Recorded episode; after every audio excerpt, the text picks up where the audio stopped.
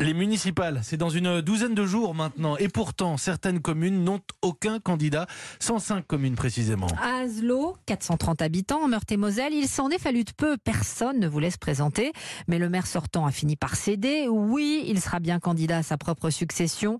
Entre le vide et le devoir, dit-il, je choisis le devoir. Jolie formule. Au mois de décembre 2019, j'avertis mes concitoyens que je ne me représente pas après 25 ans de présence en mairie. Euh, et ma surprise, c'est que la semaine dernière, je découvre, atterré, qu'il n'y a pas un seul candidat.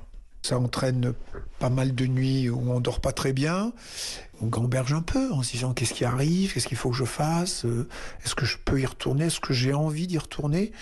Il y a un risque énorme. On a fait un grand pas vers le risque de fusion, c'est-à-dire que la commune d'Azlo ne soit plus administrée par euh, ses habitants et c'est quand même la catastrophe. Et donc là, entre le vide et le devoir, je choisis le devoir. Et donc je remonte une liste. Voilà, pour le petit secret, une de mes filles considère que c'est pas bien que je reparte en me disant peut-être que pour ta santé, pour ce que tu avais prévu, c'est pas bien. Donc voilà, c'est une pression que je me suis un peu mise et il y a plutôt une inquiétude par rapport à la démocratie en se disant que la démocratie peut mourir du désintérêt des citoyens pour la chose publique. Hum, Christian Forget, maire candidat à sa succession à Aslo avec Arthur Elmbaché. Et comme il s'est décidé après le délai de dépôt des listes en préfecture, il n'y aura qu'un seul tour le 22 mars.